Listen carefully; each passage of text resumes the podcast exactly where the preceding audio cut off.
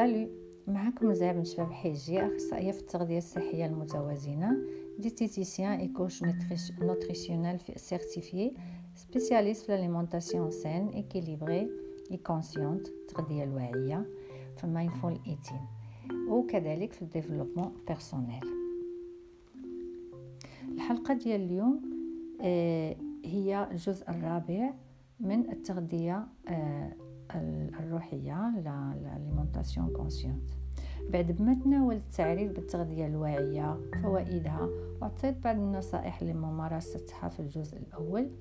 في الجزء الثاني تطرقت لقواعدها وتقنيات ممارستها. آه، في الجزء الثالث عرضت تمرين بسيط اللي بغى يبدأ يتخذ التغذية الواعية كمنهج لحياته. وذلك آه، من غير ما ننساو المعلومات والنصائح تقنيات الممارسة ديال الأجزاء الأخرى. في هذا الجزء الرابع من موضوع التغذية الواعية غنطرق للعلاقة الوطيدة اللي كاينة ما بين النوع ما بين هذا النوع من التغذية والجانب الروحي في حياتنا اللي الأهمية ديالو تتساوي راحة ديال البال السعادة الحقة والطمأنينة والسلام. مع راسنا ومع الناس الآخرين. وما كاين ما أحسن من هذا الشهر العظيم باش نبداو. لما الشخص كيقرر يولي هو المسؤول على حياته وعلى صحته وما تيعطيش أو كيخلي زمام الأمور ديال حياته وصحته في يد الأخرين هنا تيبدا يكون على وعي حيث ولا عارف اللي تينفعو واللي لا. اذا باتخاذ التغذية الواعية بشكل روتيني في حياتنا غنبداو نلاحظوا كيفاش هاد النوع من التغذية غيساعدنا على تحريك وتحفيز القوة الخاصة اللي عند كل واحد منا وذلك باش تنوصلوا لصحة كاملة وشاملة بحيث غيتعزز عندنا القدرة الشفائية للذات. اولا كيفاش ممكن نوصلوا لهاد آه، الأهداف؟ نبدأ بالقدرة الشفائية للذات. لما تتركز الغذاء ديالك على مواد غذائية حية راك تتبدأ تدعم القوة والقدرات اللي موجودة عندك حيث بهذه الطريقة تتبدا تدعم العملية الطبيعية الفطرية للإنسان. وذلك لأن هذا النوع من التغذية تيتعامل مع الشخص بشكل شامل. كيفاش غنتاخذ زمام الأمور حياتي بيدي؟ ذلك عن طريق التربية الغذائية والتوجيه المكثف والقصير آه، في ورشات. الشخص تتكون عنده كل المعلومات الضرورية اللي غتمكنه من اتخاذ هذا النوع من التغذية وتتبدا تساعده على تحريك القوة الداخلية والقدرات الخاصة اللي عنده. واحد آه، كل اللي عند كل واحد منا وتتوفر عليها الشيء اللي غيساعدنا باش نوصلوا لصحة آه، شاملة وكاملة وذلك عن طريق نمط صحي لحياتنا وكإضافة. المعرفة والمعلومات حول التغذية هي اللي غتساعدنا باش نحصلوا على التوازن الجسمي الذاتي والروحي والنفسي كذلك. ثانيا شنو هي المواد الغذائية الحية؟ المواد الغذائية الحية هي مكونة أساسا من العناصر الخمس. وهنا تندوي على الخضر والفواكه. وبالطبع كلنا عارفين أن هذه المواد تتكون مغروسة في الأرض. وهنا عندنا العنصر الأول اللي هو التراب. إذا ما سقيناهاش ما غاداش ما غاداش تنبت. وهذا هو العنصر الثاني واللي هو الماء. إذا ما كانش في مكان مهوي واللي ممكن يساعدها باش تاخذ ما يكفيها من الأكسجين والهيدروجين ممكن تموت. هنا عندنا العنصر الثالث واللي هو الهواء. إذا ما خداش أشعة ضوئية شمسية كافية ما غتكونش تنمات بشكل سليم. وهذا هو العنصر الرابع اللي هو الضوء. آه، أو النار اللي كيجينا على طريق الشمس. العنصر الخامس هو الطاقة الخاصة اللي كل هاد المواد نتجات لينا كل هاد المواد الأربع هاد العناصر الأربع نتجات لينا في هذيك المادة الغذائية. آه، وهذا الشيء هو اللي غادي يخلي هذيك المادة تكون حية. ثالثا شنو هي العلاقة ما بين المواد الغذائية الحية والتوازن الجسمي؟ مني تنزيد خضرة فواكه أو نبات للأكل ديالي أصلا تنزيد جزء من الكون كامل في التغذية ديالي. بهذه الحركة البسيطة تنحصل على التوازن الجسمي. علاش؟ حيث كلنا مكونين من نفس العناصر اللي مكونين منها هذيك المواد الغذائية. وفي الكون حنا بدورنا مكونين من خمسة العناصر. هذا الشيء ماشي جديد. في القديم كانوا درسوا هذه النظرية في الطب الهندي اجورفيديك وقالوا بأن العناصر الخمسة اللي مكونانا هي نفس العناصر اللي كتكون الكون. الأرض التراب الماء النار الهواء والطاقة. وهذه العناصر نفسها هي اللي تتكون المواد الغذائية الحية. بالنسبة للإنسان الأرض هي الذات ديالنا. صنعتم من طين. الهواء هو التنفس. الماء هو أكثر وجود في الجسم ديالنا. أكثر من 65% هو ماء. النار موجودة داخل الجسم. لذا دائما نسبة درجة الحرارة ديال الجسم ديالنا تتكون ما بين 36 و 37 درجة.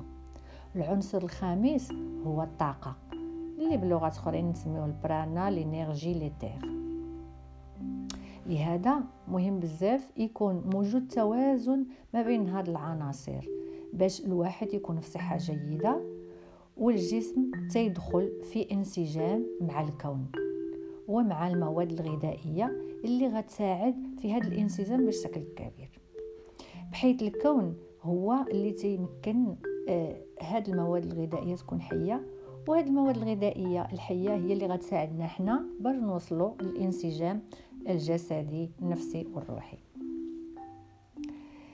النقطة الرابعة. كيفاش نعرفوا إلا كان واحد من العناصر ماشي متوازن؟ يعني في الجسم ديالنا. باش نقدروا نعرفوا اش من جانب تيطغى على الجوانب الأخرى لازم نجريو استجواب مع الشخص المهتم بالأمر. بعد ما نكون حصلنا على كل معلومات تتبدأ عمليه التربية الغذائية. وفي نفس الوقت تبدأ تيبدا التغيير التدريجي لبعض العادات وتيتم إدخال شوية بشوية مواد غذائية اللي غتساعدنا على الحصول على النتائج المرغوب فيها. بالطبع هنا تاخذوا بعين الاعتبار الأولويات ديال الشخص لأن الهدف الأول والأخير آه، هو ضبط عدم التوازن عنده باش يوصل للتوازن الصحي. كنقطة أولى تنبداو نناقشوا آه، مع الشخص التغييرات الأولية. آه، تنهضروا معاه على التغذية السليمة لتصحيح بعض العادات الغذائية عنده وكذلك بعض المعتقدات اللي ممكن تكون خرافية حول هذا الموضوع. النقطة الثانية تندخلوا مع الشخص في آه، في حوار على آه، كل الجوانب الأخرى ديال حياته باش نعرفوا كيفاش تيعيش حياته سواء في العمل مع أسرته في العلاقات الشخصية مع اصحابه عائلته يعني بشكل عام العلاقات ديالو والجانب النفسي اللي ممكن يكون يعيشه هذا الشخص لأنه مهم بزاف حيث ممكن يكون هو السبب في اضطرابات والصراعات ما بين ما هو جسدي وما هو نفسي. هاد الحالات بالطبع عندها تأثير كبير ومباشر على نوع التغذية وكيفية التغذية والمواد اللي تيتناولها الشخص. في النقطة الثالثة آه غنطرقوا لواحد الشيء مهم بزاف واللي هو أساسي غنتناقشوا مع الشخص فيه وهو التمرين الرياضي اليومي. إذا ما كانش يومي على الأقل ثلاثة المرات في الأسبوع. يعني التمرين مهم بزاف حيت غيساعدنا باش آه غيساعدو باش يدرك التغيير ويخليه يشوف آه يشوف أن داك التغيير راه إيجابي. بهاد ثلاثة الخطوات تنكونوا خدينا وافر المعلومات حول الشخص حول نظامه الغذائي حول حالته النفسية في علاقاته آه من خلال كل المعلومات الشخصية اللي غاي يتقاسمها معنا بهذه الطريقة التعامل مع الشخص تيكون بشكل شامل لأن الشخص ماشي مكون من وحدات متفرقة عن بعضها البعض. غادي يكون ان تريتمون انتغرال في هذا المجال مهم بزاف حيت حنا كأشخاص تنعيشوا جوانب كثيره في حياتنا وذلك بشكل متكامل وماشي منفصل. فعندنا الجانب الجسدي الذاتي عندنا الجانب النفسي البسيشيكي وعندنا الجانب الروحي الروحاني اللي هو سبيريتويل بعد ما تيحصل التوازن في الجسم في الجسم في الجسد ديالنا الجسم تيبدا يسترجع القوة والقدرات الأصلية ديالو.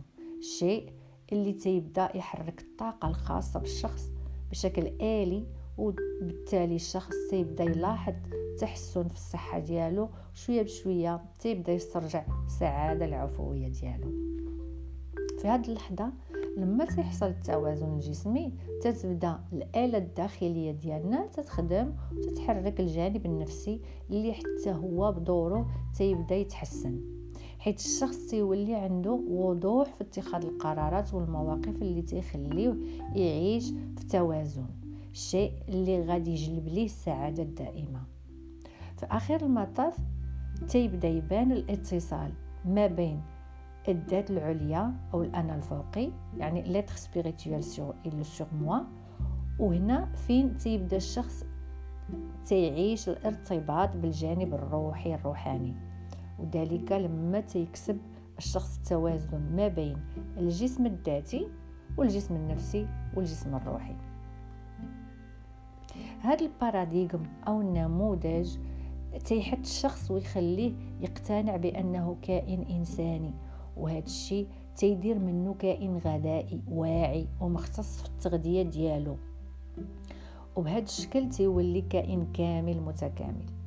هذا المسار اللي غادي يتاخذ الشخص وهو مسار مزدوج ما بين ما هو جسدي يعني اللي هو النظام الغذائي وما هو نفسي. تيوصل الشخص للتوازن وجودي من تيولي حاس براسو أنه كائن متكامل. هذا الأمر ممكن يبان لينا صعيب ولكن راه ماشي مستحيل بل هو مستحب فيه. الذات العليا كت vibrer في واحد la fréquence عالية بزاف. آه على الذات آه الجسم ديالنا يعني على le corps physique الجسم المادي. داكشي علاش أكثرية ديال الناس ملي تيديروا شي ريجيم تيشوفوا بأنه ما عطاش نتيجة. أصلا الريجيمات آه ما تيعطيوش نتائج لأنهم برا برا آه كيبرمجوهم الناس باش يتبعوا آه تبعوهم باش يضعفوا أو باش ياخذوا الوزن. وتأكد آه لينا في هذا الوقت أنه ما ما تيجيبش نتيجة. آه غير ولا غير ولا غير منصوح منصوح به آه، تيبدا آه، تيبدا الهدف معين وفي وقت معين آه، محدد.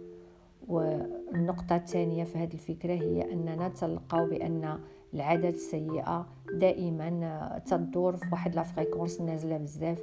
وهذا الشيء هو اللي ممكن يسبب لنا إحساس بأننا ماشي لاباس وما عندناش هذاك التوازن. آه، يعني ما كاينش توازن لا جسديا ولا نفسيا ولا روحيا. إيه غنتوقف هنا لأن هذا الموضوع عنده تتمة آه، في الحلقة المقبلة وموضوع طويل وشيق.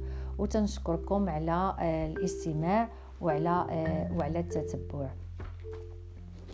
c'était une production ديال كولوقيس merci pour être à l'écoute الا عجبتكم هاد الحلقة تبعوا بودكاست كولوقيس ولا كانوا تعجبوكم بحال هاد آه، المواضيع تبعوا كولوقيس في المواقع ديالو إنستغرام arobase كولوقيس فيسبوك كولوقيس والبودكاست ديال كولوقيس غتلقاو sur Anchor Spotify Apple Podcast سمعوا جاوبوا و partagez باش المعلومات توصل لناس اخرين merci et bonne journée